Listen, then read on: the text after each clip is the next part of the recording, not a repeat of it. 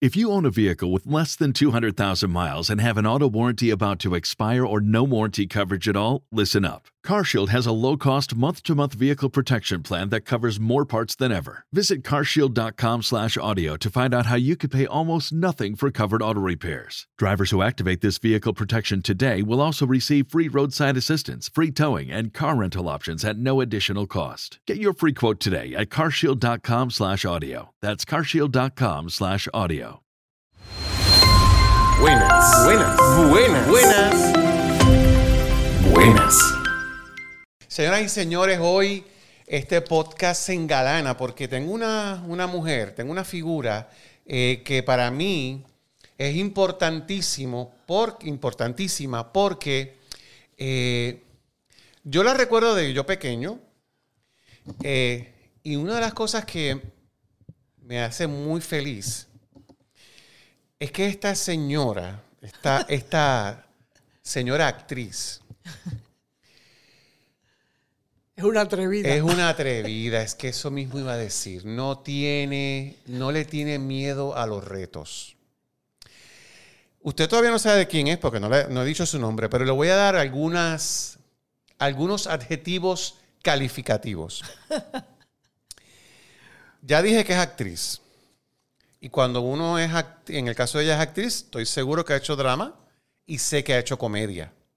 Y yo la veo y automáticamente recuerdo la comedia porque su sonrisa es la cara entera. Ella se ríe hasta con los ojos. Una mujer muy guapa.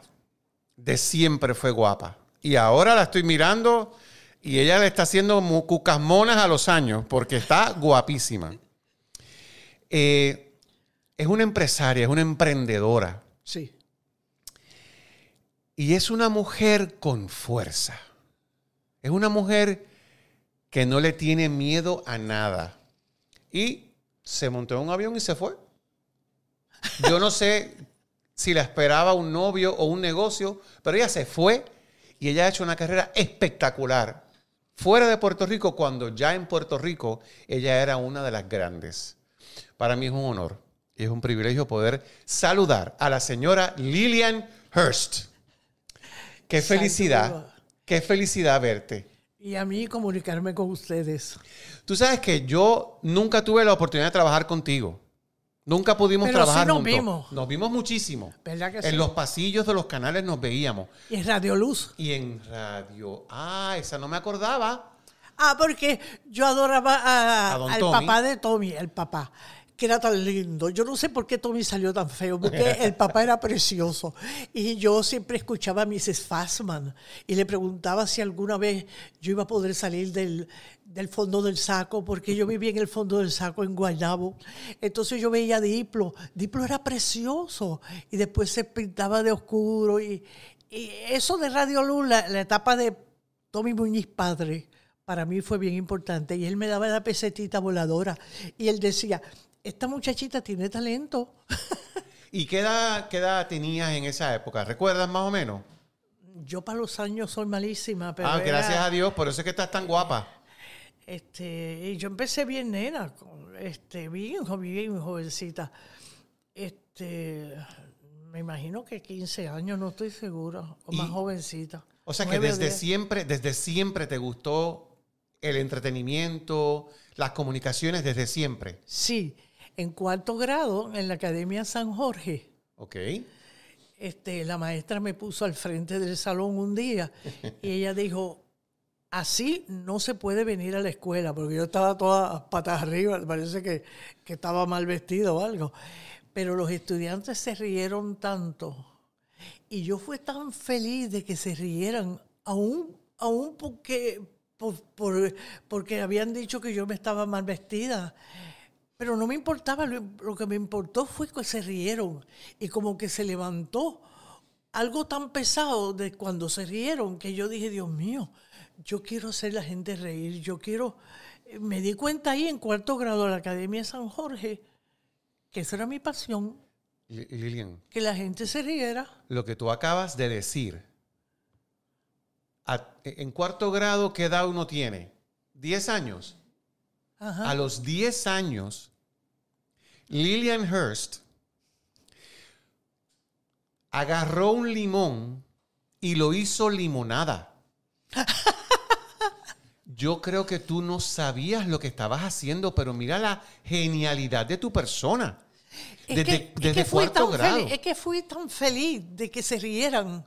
No importaba que era eh, de- por mí, lo importaba era que se rieran y que se levantó esa, esa pesadez.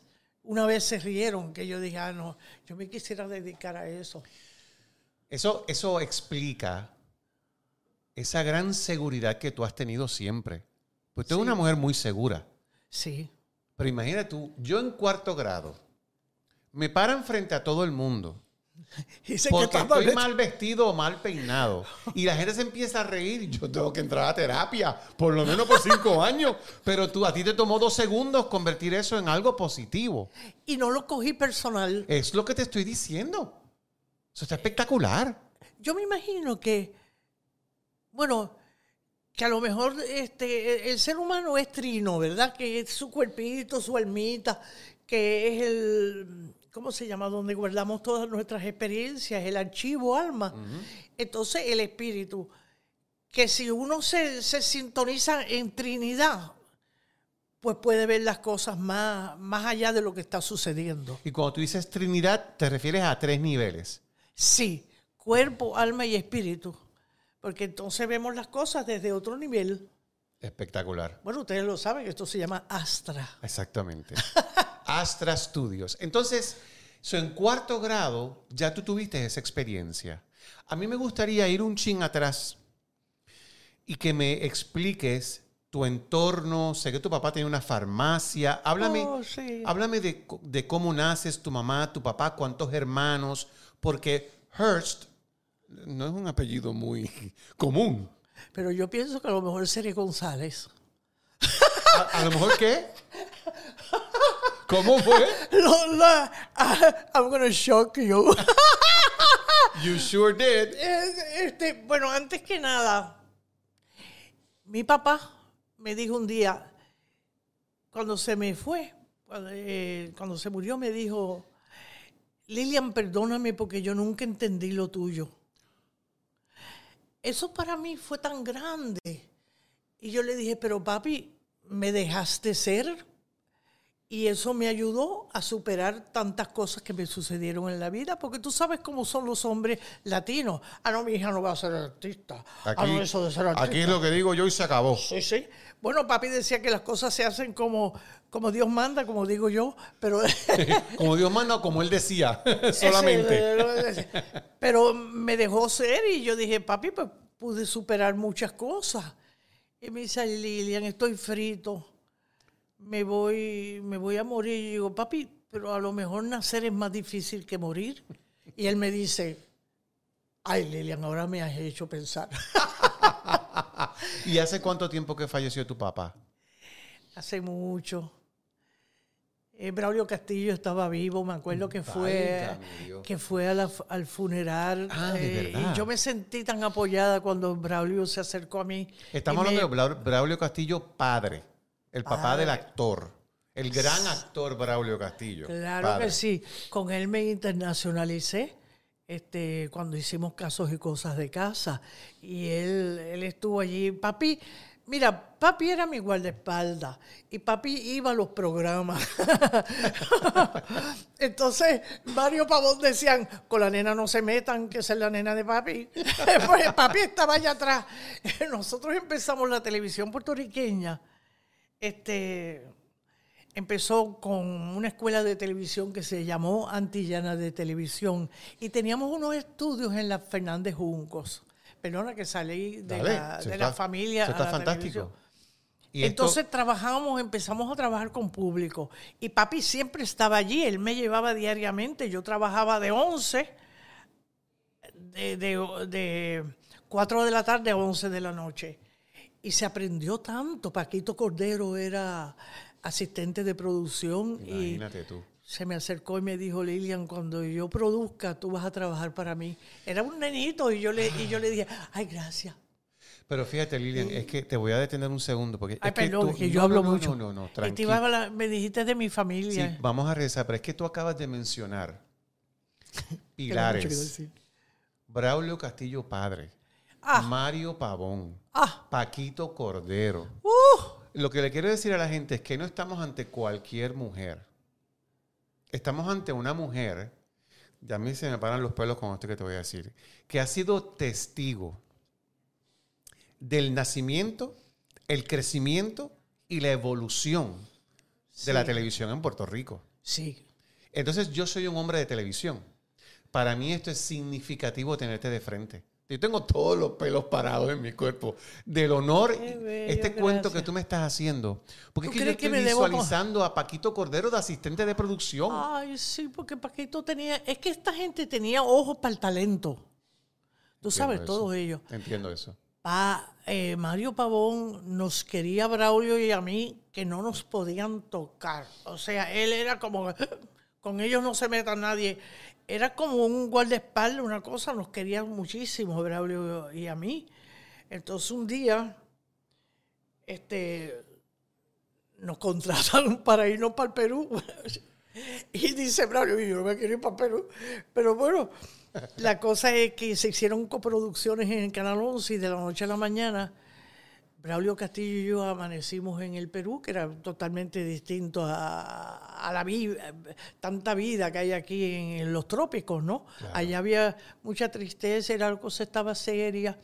Y Braulio y, y caímos ahí contratados por Panamericana de Televisión y Paquito nos dijo, mira, yo, yo la verdad es que me da pena dejarlos ir, pero a la misma vez los estoy dejando ir a una empresa que los va a ayudar internacionalmente y que son confiables, si no, no los dejaba ir. Porque Paquito Cordero tenía una cosa muy linda, que nos hablaba de tú a tú.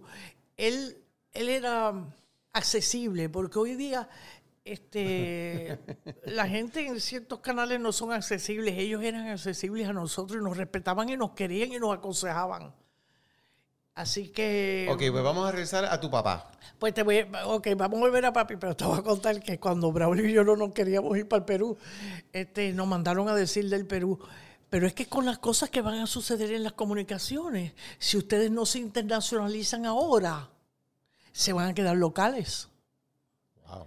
Y Braulio y yo dijimos, "Mm, Espérate. mejor nos movemos. Mejor vamos para el Perú. Ah, pa' Perú. Muy bien. Perú campeón. Qué bien, qué bien, qué bien. Háblame entonces de tu papá. Ay, papi, pero el papi fue tan importante en mi vida, tan y tan importante.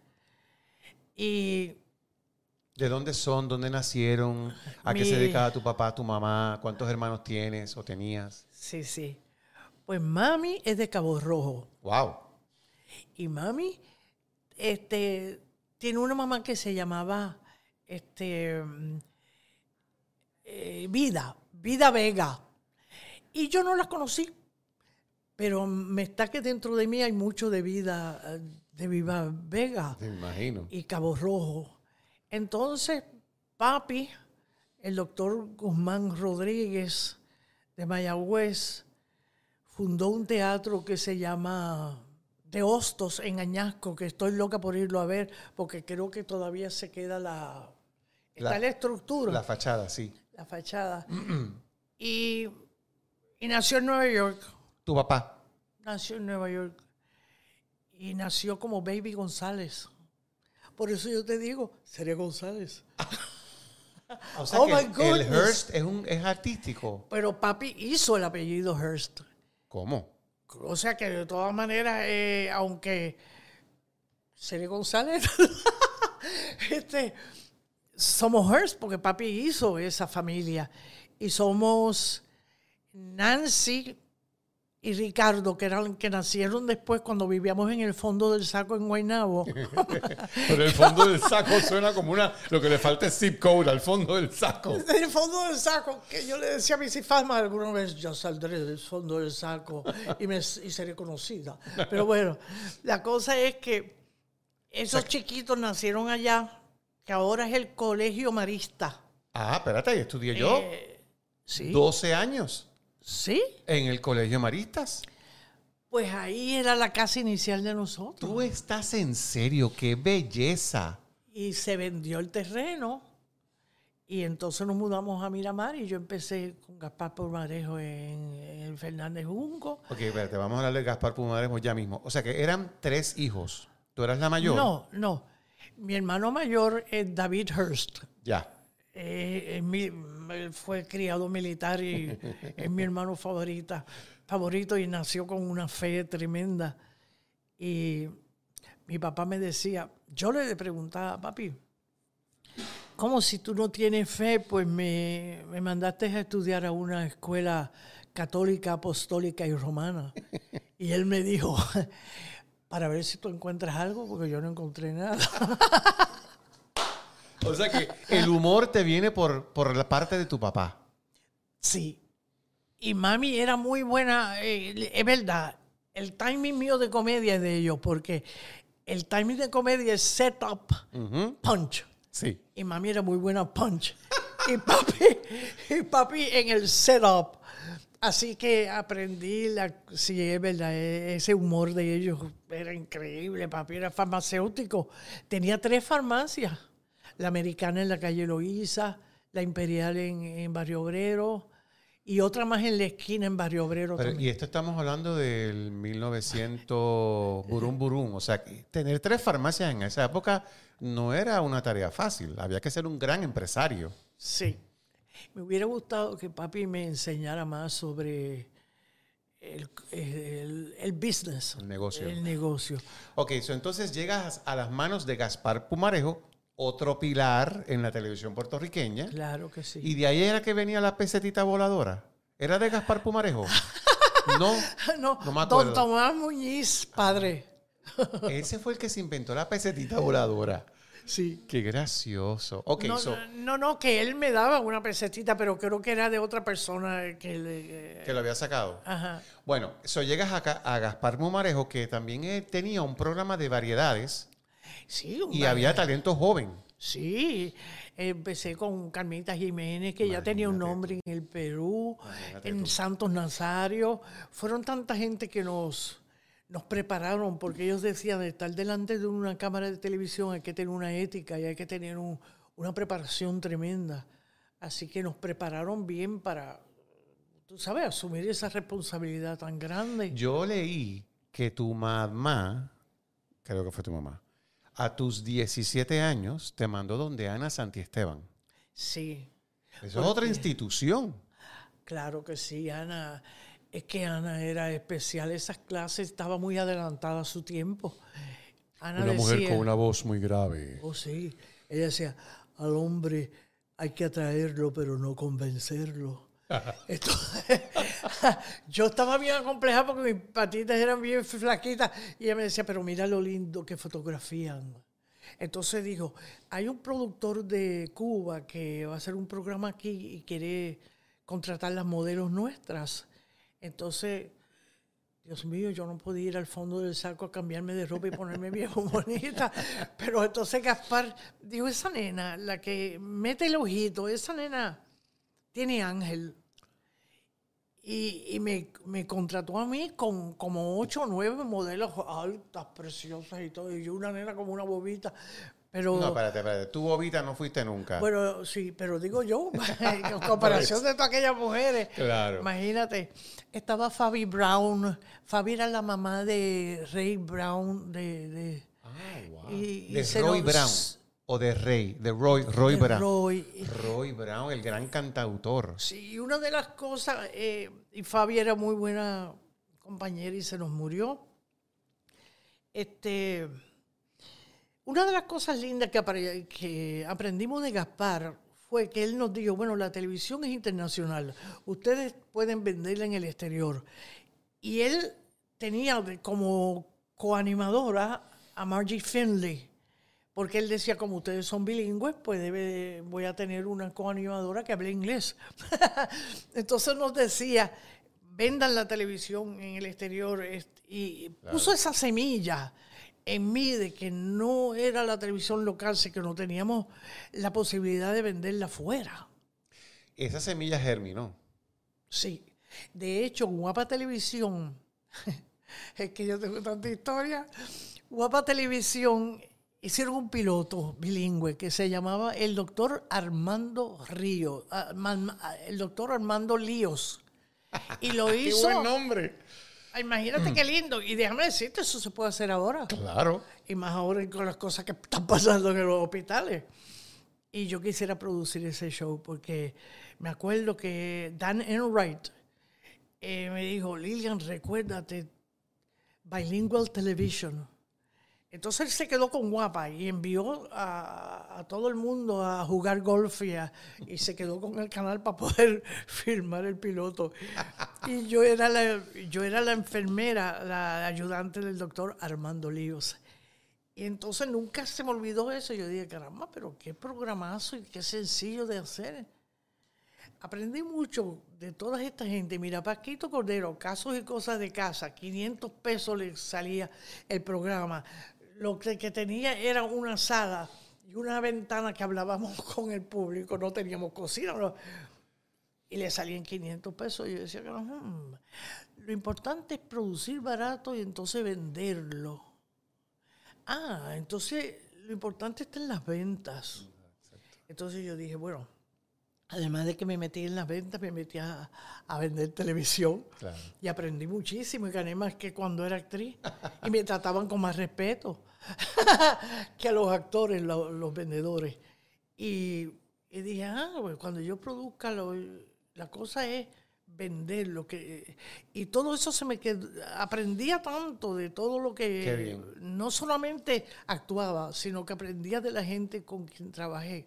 Y fíjate que nos estás dando una cátedra de cómo uno puede hacer tantas cosas. No se tiene que circunscribir a una. Se pueden hacer tantas cosas. Sí. Entonces, yo creo que tú has, tú tuviste mucho éxito en Puerto Rico, porque yo me acuerdo, por lo menos los 80, en los 70 yo era muy, muy pequeño, pero ya en los 80 yo tenía, ¿verdad? Yo estaba consciente de lo que estaba pasando y me acuerdo de ti ¿Y viviste, eh, naciste para las comunicaciones? desde el día uno. Lo que pasa es que mi papá, ay bendito, ya él no está parado ahí. Pero en aquel Papi. No, no, no, está aquí, pero quiero decir, no está parado en esta posición que te voy a decir, pero mi papá nunca me apoyó. Papi me, me dijo, no, no, no, tú ponte a estudiar comercio. Es que las comunicaciones. Ahora se lo agradezco. En aquel momento tenía una guerra con él. Ahora se lo agradezco porque llego al negocio, o sea, llego a las artes como negociante. Ajá. Sigo siendo artista, pero Claro. soy hombre de negocio. Eso es- y eso se lo agradezco a mi papá, con todo que lo peleé. Lo que te quiero decir con esto es que siempre lo quise hacer, pero como no tenía el apoyo en casa, pues entonces estaba medio perdido en el espacio. Claro. Ya una vez que me gradué, pues entonces dije, pues por aquí voy. Así que yo, para mí las comunicaciones era, era lo que me, me- lo que me nutría mi sangre. O sea, que yo llegaba a mi casa del, del- del colegio y yo me sentaba frente al televisor desde las 4 de la tarde. Y yo veía Brady Bunch, y yo veía Mi Bella Genio, yo veía Los Picapiedras, y yo veía todo lo que había en esa época en televisión y te veía a ti. Por, eso, que, por eso es que sé lo importante que tú has sido en mi vida. Y te hago toda esta explicación porque Bueno, yo... y no lo dejamos ahí, podemos seguir. No, yo sé.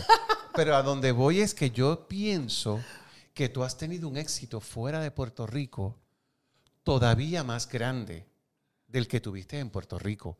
¿O me equivoco?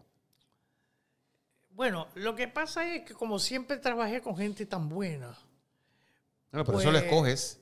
¿Ah? Eso uno lo escoge. Sí, eh, que para mí fue muy importante lo de aquí y lo de allá. Claro. Eso Lo de aquí te preparó para lo de allá. Sí, pero eso que Dios te dice, mira, en el libro de Ch- Chuck Lorre, con Chuck Lorre yo aprendí mucho de televisión. Chuck Lorre andaba con ocho escritores detrás de él. Él es el de Dharma and Greg y muchos otros éxitos que tiene Warner Brothers. Él decía, bueno, están los actores, está la etapa creativa, que son los escritores y los, eh, los productores, y, y está el negocio que no tiene ni idea ni eso, ni esa de, idea. de nosotros. Pues entonces yo digo, bueno, pues vamos a preparar a los actores a que puedan vender sus proyectos, Claro. porque ahí es donde está la, la cosa, porque talento, Puerto Rico es talento. Así es. pero ¿cómo vender ese proyecto? ¿Cómo eso es bien importante. Entonces él decía, no se queden como actores, tienen que entrar en el, en el área de producción y de dirección y de escritura, que a mí me encanta la escritura. Ahora me estoy descubriendo como actriz. Digo, Como escritora. como escritora, pero nombre tengo, Lillian Hurst. Absolutamente. Oh. Absolutamente. absolutamente. Entonces dije, bueno, le tenía pánico escribir. Fue como parir. De veras. Era que no quería y no había manera y, y ¡pum! Ya me di cuenta que era lo que le tenía pánico a escribir. Y, y ahora te pregunto. Tengo tantos proyectos escritos. Antes de entrar en eso, hablaste de parir. ¿Cuántos hijos tienes? Ajá. Mira, tú sabes que yo siempre supe que yo iba a tener dos varones. Siempre supe. Este, uno rubio y otro trigueño. Y yo decía, ¿dónde estará Manolo cuando ya nació Josimi? Tengo dos varones. ¿Cómo se llaman? José Amir Rivera Hurst es el, el primero, está en Boston. Y el otro se llama Manolo Travieso Hurst, está en California. Ya. Válgame Dios. ya. Acabo Eh, pero- de hacer el... Y conecté los dos padres. Pero, pero hay una cosa importante, que me dieron nietas. Yo les dije a ellos, si ustedes no me dan nietas, no me vuelven a ver. Y yo pensaba, me voy para Cuba, me voy para España, pero no me ven más nunca. Y me dieron nietas. Ay, qué bien. Así que ya todavía me tienen. Son- son- estás entregada. ¿Y cuántas nietas, cuántas nietas tienes? Tengo tres nietas, pero es que esto está tan lindo como tú y yo cuando estamos hablando ahora, que me leen el pensamiento, que hablamos el mismo idioma. Ah, qué bello. Y tú sabes que para nosotros es bien importante Sí, eso porque no todo el mundo nos entiende. Exactamente. Exactamente. Hablamos un idioma diferente. Sí.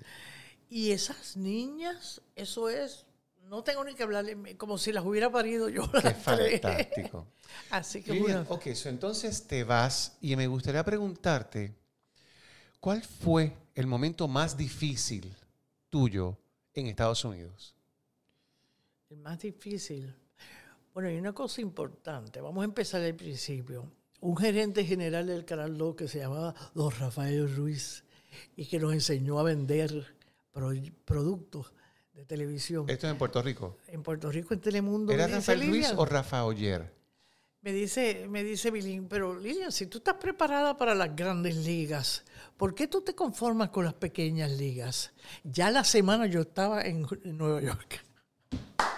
Es lo que digo, que tú eres una mujer de armas tomadas. Tú te lanzas. Yo llegué y dije, no, espérate, porque es que nosotros somos bilingües. El Claro. actor profesional bilingüe, que yo creo que debe entrar en las ventas también de la televisión internacional, eh, eh, ser bilingüe es bien importante.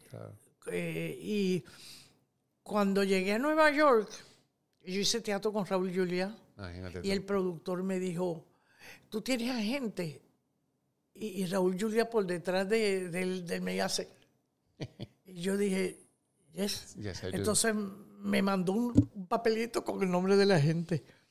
Entonces yo le dije, este es mi agente.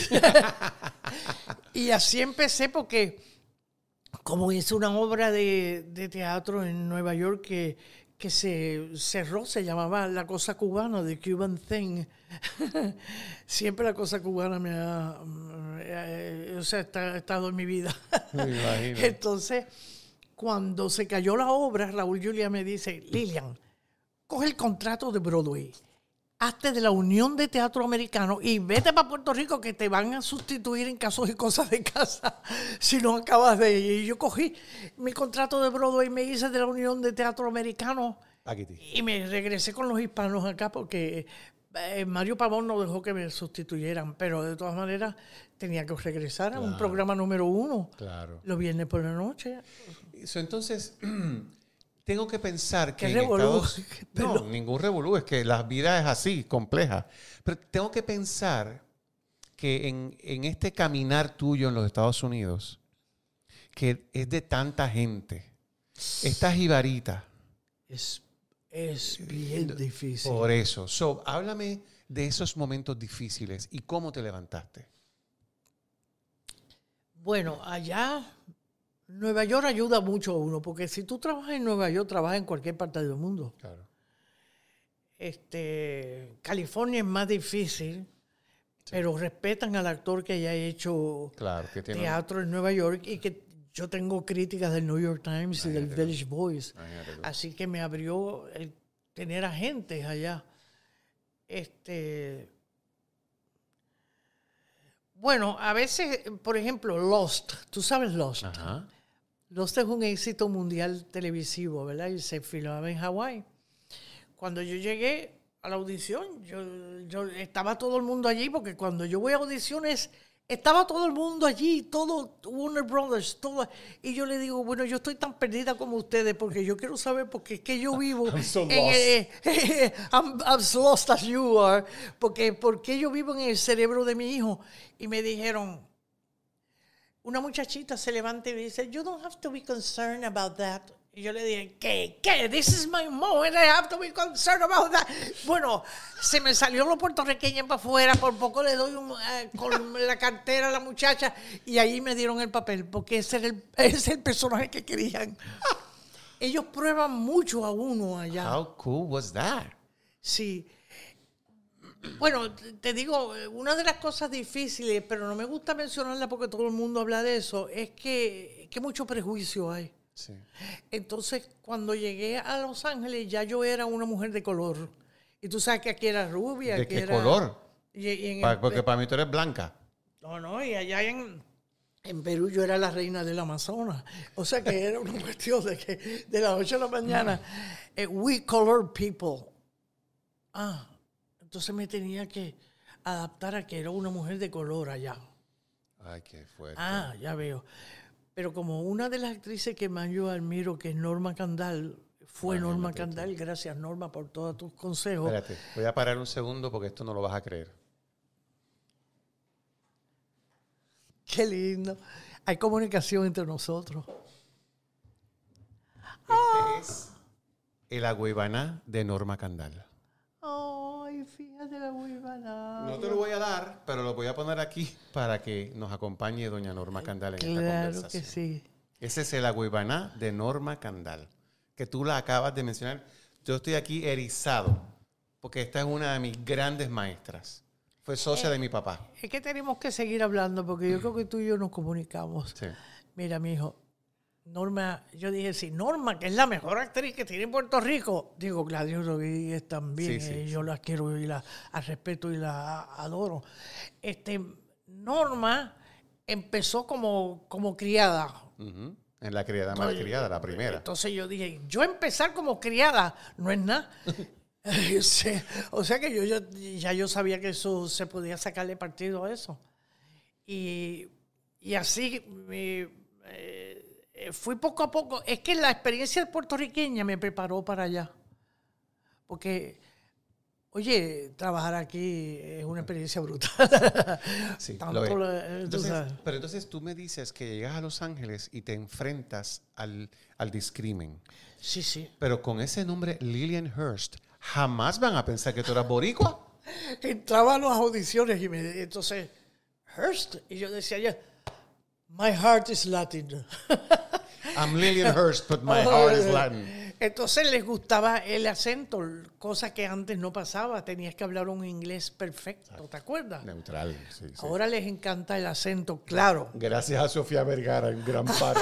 este otra sí así mismo y a, a la esposa de Bardem es verdad Sí, a, Pe- a Pe- a Penélope Cruz. Ajá, y el- el mismo Raúl Juliá después le gustaba el acento de él cuando él tuvo que, se traumatizó porque se tenía que hablar un inglés perfecto. Este, te aceptan el acento, pero tienes que hablar que se entienda. Sí, claro. Sí, sí. Así que eso es lo más importante, que Y en se ese sentido tú has sido una maestra. Porque yo creo que tu dicción es espectacular, ese inglés tuyo es... Además, tú tienes una fuerza en tu voz. ¿Entiendes? Sí. O sea, que cuando tú hablas hay que hacer silencio para escucharte. y eso, es, eso está fantástico. Ok, entonces ahora quiero que me cuentes la experiencia más espectacular de todas las cosas que has hecho, de todas las películas, las series, o la que más te sorprendió que no esperabas. Que fuera bien gratificante. Dios mío, es que son tantas. Qué bueno. Cuando trabajé con George Clooney en el hospital, sus primeras este, eh, lo primero que hizo George Clooney, él estaba de mal humor porque era un hombre muy inteligente y se molestaba con el libreto y con los directores, se molestaba con todo el mundo. Entonces el personaje que me dieron a mí era una mujer que se hacía que estaba enferma para poderlo abrazar. Como tantas otras mujeres en el mundo quisieran. Entonces cuando llego y lo voy a abrazar, él dice, no, a mí nadie se me acerca, a mí nadie me toca, a mí nadie... Dios mío, yo tuve que cambiar... Uh, este, cómo, variar el personaje porque no me iba a dar coraje con él. A mí, hello. Entonces después trabajé con él en cuando era productor de cine. Hice Criminal con George Clooney. Su producción se llamaba eh, Sección 8. Él nos adoraba. Ay, gracias por estar aquí. Ay, gracias por haber trabajado en mi proyecto. Era otra persona cuando era productor de cine. Y tengo una pregunta. ¿Tú conoces la sangre de George Clooney? ¿Sabes de quién es sobrino George Clooney? Claro. De José Ferrer, la, esposa, ¿no? Y ella lo hizo que él se hiciera por... Rosemary Clooney era la esposa de José. lo hizo que se hiciera por él mismo. ¿Cómo fue? Ah. A mí me gustó eso. A ver, explícamelo. O sea, que no es lo mismo este, tú tener a alguien pariente ya una, un que una persona que te dice, empieza y hazlo por ti mismo. Y, lo, a George lo hicieron así, entre otros, ¿verdad? O sea, lo que quiero decirle a la gente que no sabe es que el señor George Clooney es sobrino de un boricua. Sí. Su tío es el gran actor puertorriqueño, primer actor puertorriqueño José Ferrer, que se casó con la señora Rosemary Clooney, que es la hermana del papá de George Clooney. Por eso es que son familia.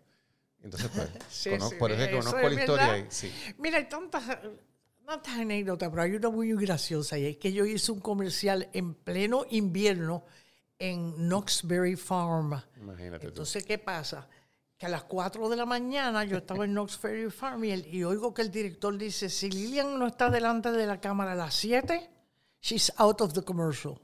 Entonces yo cogí, me fui para allá y él me dice, pero tú no estás vestida. Yo me fui en ropa interior, no, tranquila, pero entonces yo le dije, bueno, pero estoy delante de la cámara.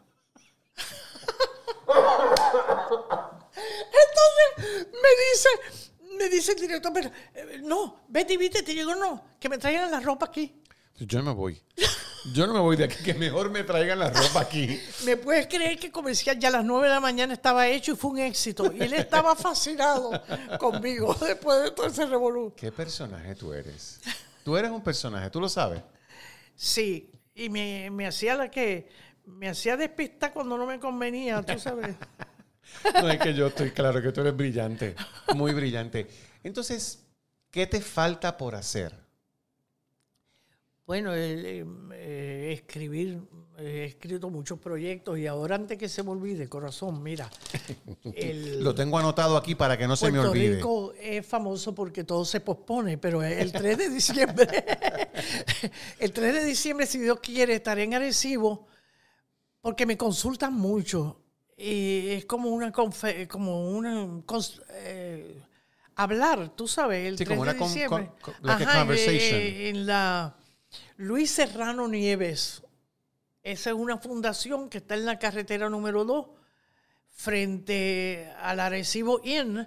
Es a la 1 y 30 y es gratis. Porque todo esto empezado porque me consultan tanto, me mandan libretos y me, me consultan y me consultan. Y yo a lo mejor debo tener una compañía. Un consultorio, debo abrir un consultorio cita.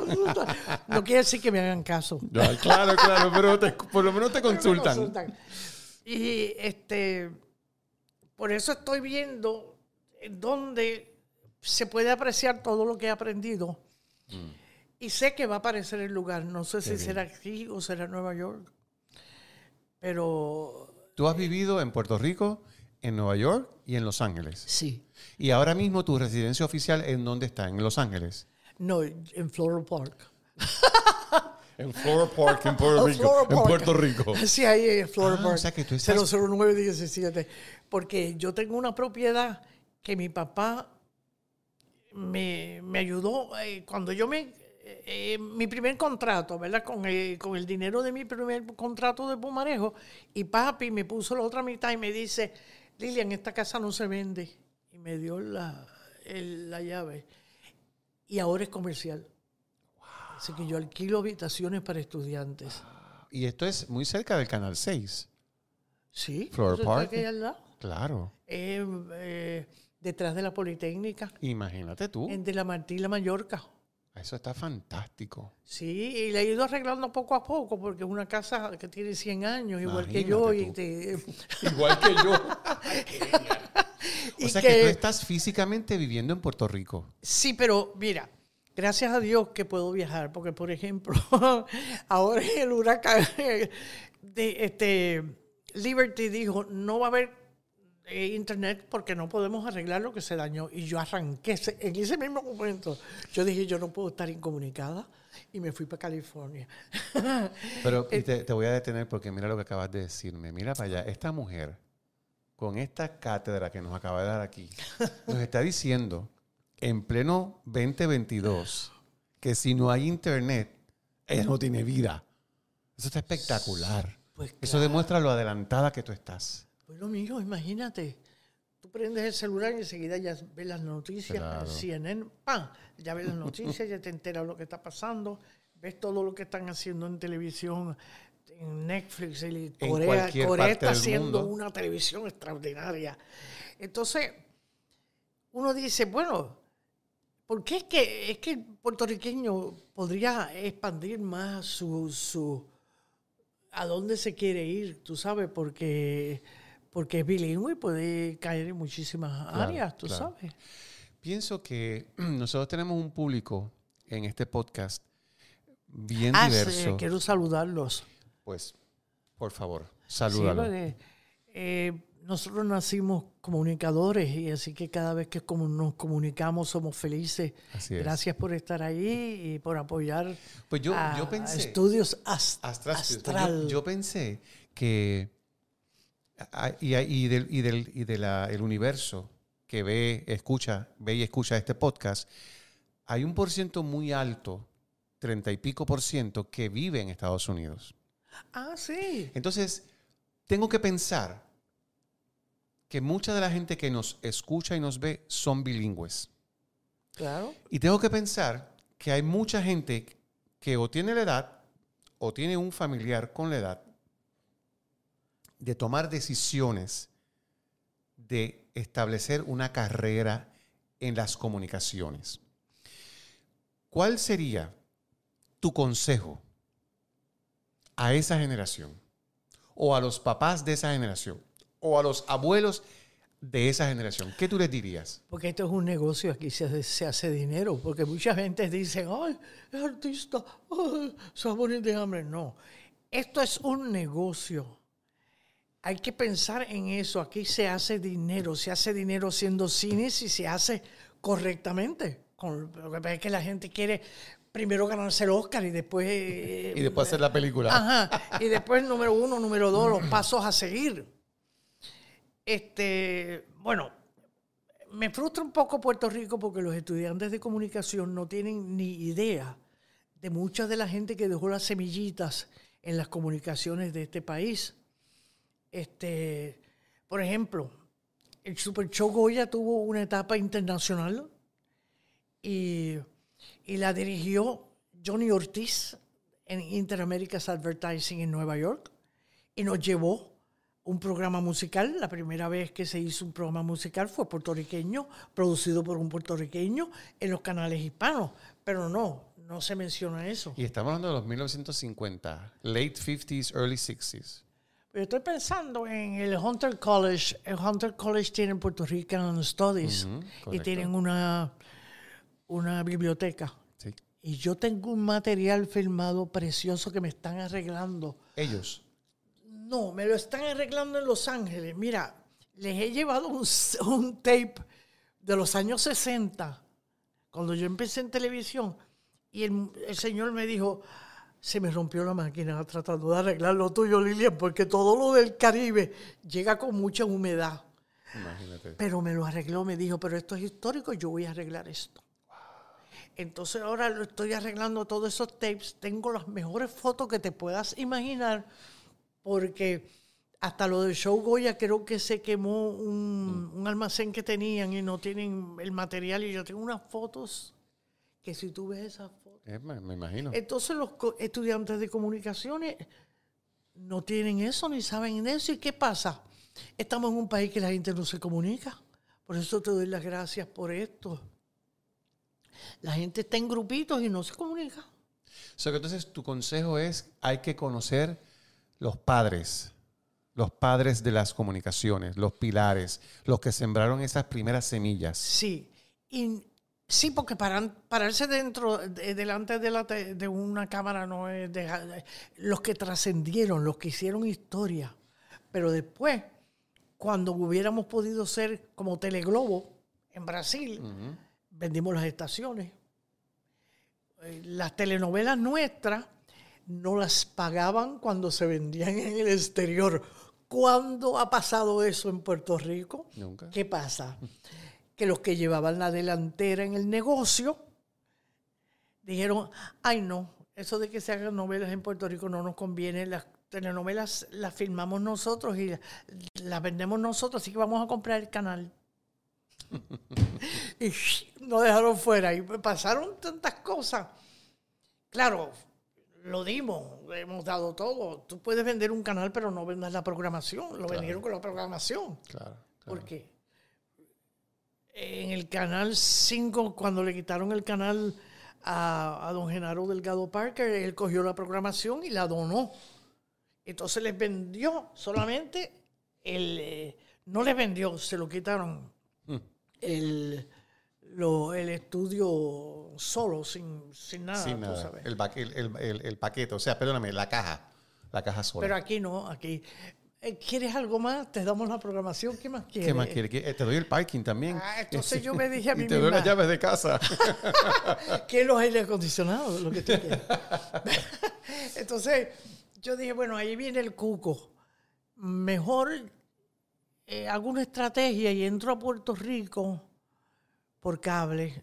Así que tengo que, eh, porque no quería dejar de entrar acá pues, eh, por, por- por cable, California. Eso fue lo que pensé. Porque uno no puede cambiar las cosas, la televisión es política, uno no... Este, pero yo quiero que todos esos estudiantes no solamente conozcan los que pusieron la, La semillita, que no se habla de ellos, sino que también respeten, porque se ha perdido mucho el respeto aquí. Y las entrevistas son tan frívolas. Mira, que si usaba botas, yo dejaba de usar botas cuando yo quería hablar de cuando Braulio y yo nos internacionalizamos y por qué nos tú. internacionalizamos, Claro. para no quedarnos locales, pero no. Era que si yo usaba botas, que si... Tú sabes, cositas así que tú Sí, sí, dices, sí, no, sí, eh, los estudiantes de comunicación tienen que de verdad ver lo que nos ha pasado y lo que que, dejamos que nos pasara, Hay porque nosotros hemos regalado todo. Sí, sí, y hay que profundizar, es lo que tú estás diciendo. Hay que profundizar y buscar la raíz y entender. Y es lo que tú dices, cuando tú te paras frente a una cámara, es importante que tú sepas que tú estás parado frente a esa cámara gracias a, y hay que ir para atrás, a mirar toda esta otra gente que ha ido sembrando semillas. No estoy hablando solamente del camarógrafo, del productor, del luminotécnico ni del sonidista. Además de ellos, han habido estas otras generaciones que han creado esta industria que permiten que 50, 60 años después nos estemos parando frente a una cámara y podamos hablar. Porque si no hubiera habido esa primera televisión de los 50 y pico de la cual tú estás hablando, Sí. no estaríamos hoy aquí. Oye, cumpleaños ahora, en el 2024. Pero tú sabes cómo son los canales aquí, que seguramente invitan a las personas que estaban pasando el mapo. Sobre todo. Y tú dices que, eh, hello, Me encanta tu sentido del humor porque tú tienes de tonta cero. No, entonces yo dije, bueno, ¿qué es esto? Ay, Dios mío, pues nos sacan de las comunicaciones. Entonces me leo un libro que se llama Los dueños de la palabra. Y entendí muchas cosas, que es un negocio que tú sabes que no van a dejar que nadie se les ponga al frente si tienen el negocio ellos. Y todas esas cosas lo aprendí después. este, Lo importante pero es que lo pero yo te decía, ¿cómo llego a Puerto Rico por otra avenida? ¿Cómo llego? Bueno, pues has llegado ahora por quiero, varias. Ahora quiero que se beneficien de todo lo que aprendí. Claro. Eh, que lo valoren y que les gu- lo, quier- lo quieran ese, Claro que sí. toda esa experiencia. Lilian, te agradezco tanto, tanto y tanto este ratito contigo. Y toda la información que me has dado te la agradezco. Para mí es bien valiosa. Antes de despedirme, le ofrezco a mis invitados que me hagan una pregunta. Ah, sí, Porque- claro. Ah, yo te iba a preguntar. Ah, pues dale. Oh, oh, espérate, ¿cómo fue? Que tú me preguntas lo que tú quieras, porque yo he hecho todas las preguntas, pues por lo menos tú hazme una pregunta si tú ah, quieres. sí, ya te hice una. Este, ¿Cómo has podido sobrevivir? Reinventándome. No aceptando excusas. En mi, en mi diccionario, en mi libro, no existe el no. Yo estoy acostumbrado al no. El no es mi constante de frente. Pero de mi boca lo que sale es sí. So, tú me dices no, y yo digo, es que no has entendido. Déjame volverte a explicar. Y te lo explico y me dice, no, ok, pues espérate, quizás es que, dame un break, Es- voy por acá. Así que, eh, Commit yourself No, and es que money no- follows. absolutamente. Y, también te tengo que te decir has que entregado. en cuerpo y en alma, y también te tengo que decir que yo tengo mi foco muy claro. Ajá. Cuando yo tengo una meta, I go. No mercy, no excuses, no BS. I go.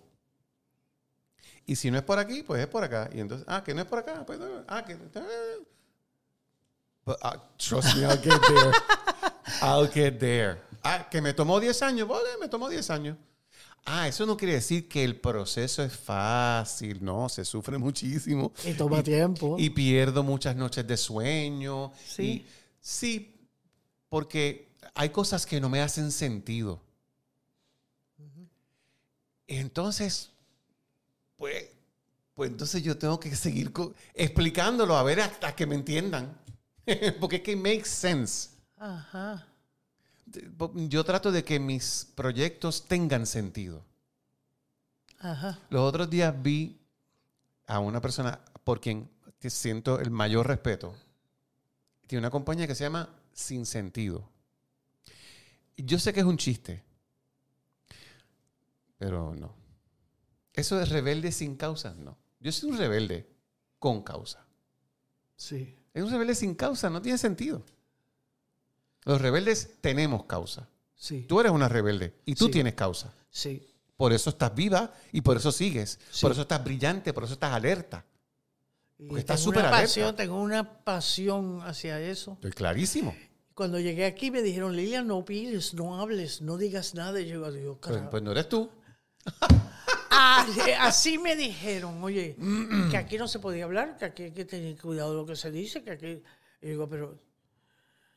Ay, Dios mío, yo nací para las comunicaciones, Así igual que tú. Como, eh, bueno, eso... eh, el humor, tú usas el humor, ¿verdad? El humor, igual que tú, es mi, es mi, es mi bypass.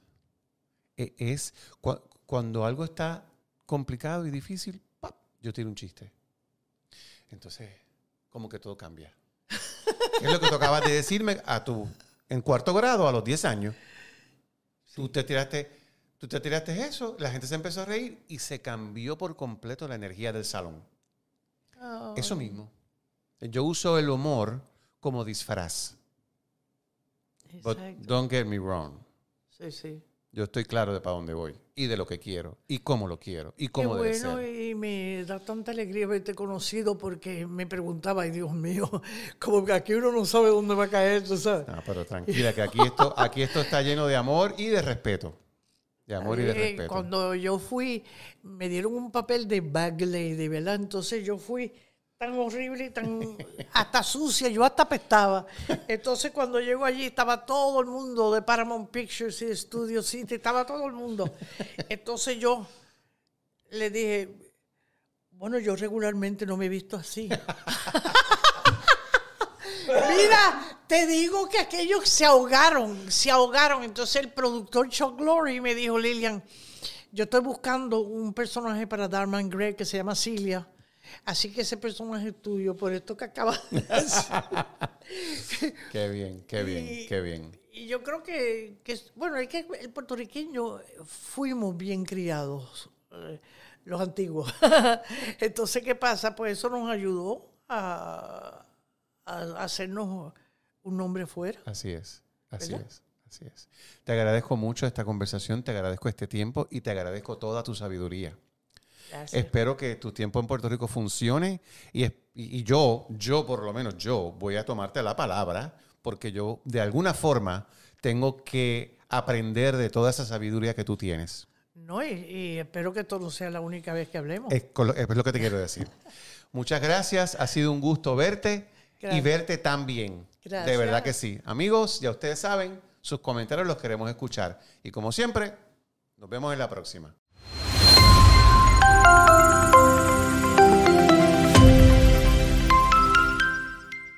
Waiting on a tax return? Hopefully, it ends up in your hands. Fraudulent tax returns due to identity theft increased by 30% in 2023. If you're in a bind this tax season, LifeLock can help. Our US based restoration specialists are experts dedicated to helping solve your identity theft issues. And all Lifelock plans are backed by the Million Dollar Protection Package. So we'll reimburse you up to the limits of your plan if you lose money due to identity theft. Help protect your information this tax season with LifeLock. Save up to 25% your first year at lifelock.com slash aware.